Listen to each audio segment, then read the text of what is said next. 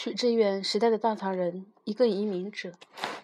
丝质屏风，悬挂的八角灯笼，白墙上的仕女图，还有热气腾腾的炸酱面，看得出这家餐馆试图营造老北京的气息。在过去的十多年里，这种气氛已日渐消亡。到处是宽阔的马路，玻璃幕墙、大楼、闪烁的广告牌，悠长的历史似乎全然消失了。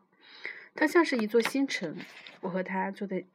饭桌前聊天，他是这家餐馆的老板。他今年四十岁，毕业于富有市民的清华大学。和他那一代中很多人一样，八十年代末在那种风波中，是他一生中最重要的经历。游行、人潮、坦克与鲜血，让他体验到了强烈的激情与幻灭。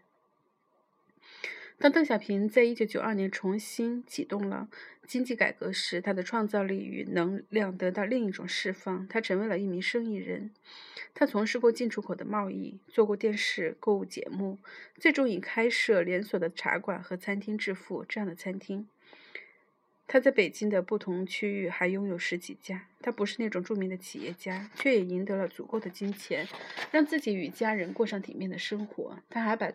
多余的精力放在了《易经》与《庄子》上，以寻求精神和智力上的满足。有几年，他沉浸于这种自得、物质富有，还能故作玄术地引用古老的东方智慧，让周围人侧目相看。某种程度上，他就像过去二十年的时代时代精神代表。在这个时代，上边和下边达成了合约，不要试图挑战权威。我给你充足的赚钱与消费的自由。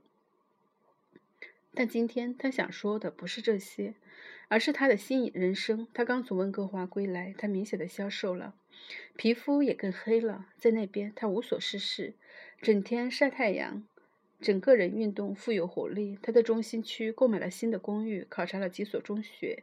他的女儿可能在两年后来读书。两年前，他申请了加拿大的投资移民，如今常往返于北京与温哥华之间，相当于买了一份保险。安全与自由就有了保障。他这样形容移民的决定：过去四五年来，他的不安感越来越强烈。这与他事业有关。随着生意越来越壮大，他与官僚机构的碰撞不断的增多，工商、检查、消防，甚至街道办事处。都随时有权利干涉它。市场改革最初释放的活力，也重新被官僚机构所吞噬。财富积累的越多，越恐惧被剥夺。中国商人们面对官僚时尤其的脆弱。过去六十年的历史充满了政府随意掠夺私人财产的例证。这种不安全感中，还因为女儿的长大，增添了一种新的成分。在中国亢奋的经济增长的背后，是环境、教育、食品。道德等方方面面的危机，他害怕自己的女儿无法在一个健康的环境中成长，呼吸不到干净的空气，喝不到安全的牛奶，在学校过早的学会了谎言与虚伪。移民首先是为了孩子，他说。不过在这个过程中，他他却发现自己成了最先的受益者。当他独自生活在温哥华时，发现潜藏多年的个人精神开始觉醒了。长期以来，他不知疲倦的工作，忙于应付中国过分复杂的人际关系网络，也沉浸于狭隘的成功感中。而在这个陌生的国家，他重获个体的自由。他要去周游世界，学习潜水。或许有一天。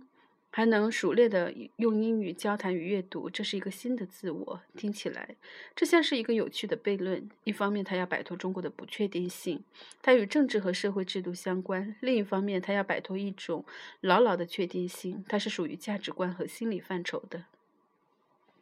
他去温哥华做什么？再开一间一家北极面馆吗？他还没有设想好，但他觉得自己比过去更自信了。他是中国新移民潮流中的一员。十九世纪以来，战乱、革命、饥荒，还有寻求财富，把中国人吸引到海外。海外，但与之前的历次的移民浪潮不同，这一次移民者既不是广东、福建的村民，也不是留学生，而是中国社会知知识精英与新富阶层，是北京、上海、广州这些大城市的中产。乃至上产阶级，他们要离开中国，不仅不再孱弱挨打、深受屈辱，反而处于一个空前富强的时刻，被认定是未来世界的领导者，而他们既是其缔造者，也是受益者。他们的离去也表明中国崛起的另一面：整个国家日益强大的同时，个体人倍感衰弱、脆弱。它能发射宇宙飞船，创造经济奇迹，却不能许诺个人基本的安全。他们用脚对制度投了不信任票，连他们这群成功者都不再有能力来改变制度，唯一能做的就是逃离，保存个人最后的安全与自由。但或许这也是这个古老国家完成自我更新的重要的步骤。如果他们中的一些人能像我的朋友一样重新发现世界与自我，他们则可能为中国带来新的思想与动力。写于二零一一年十一月。